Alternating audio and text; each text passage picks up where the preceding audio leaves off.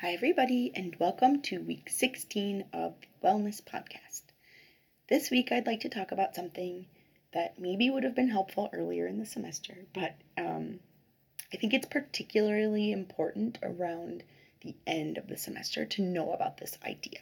And so, this is something that if you've taken my classes before, you may have heard about. It's called Tiger Time. Again, this is from this person, Cathy Mazak, who I, I follow. um, and so that I and actually she stole it from somebody else too, and I forget her name. But anyway, so um, the idea of Tiger Time is figure out what time of day you I'm sorry, figure out what time of day you have the most energy. And so it's called Tiger Time because it's that time of day when you feel like you could take over the world or you feel like rawr. I don't know. Anyway, that's what she says. And um so there's times of the day, you know, when you're you're tired if you're a morning person, then the morning is probably going to be your tiger time. If you're a night person, it's probably going to be afternoon or evening.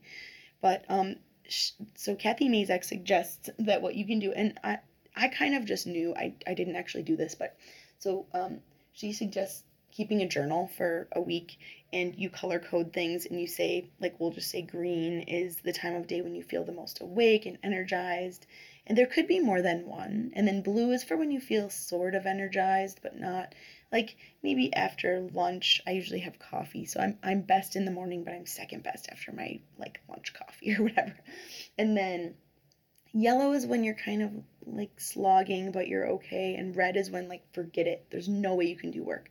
So for me, red times are after my kids go to sleep. I need to just zone out and watch TV. Or if I have to do work, it needs to be something super easy, like checking emails. And it cannot be like writing my paper that I'm working on, right?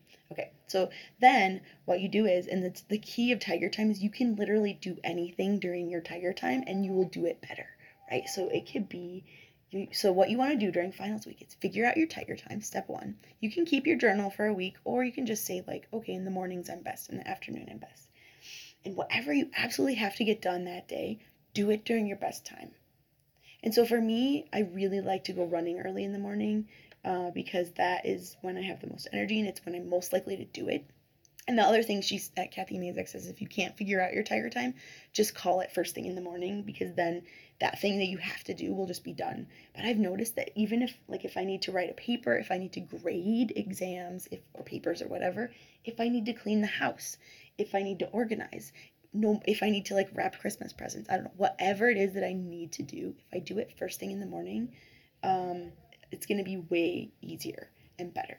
So this week's um, action item is figure out your tiger time and try to do your most important tasks of the day during that time.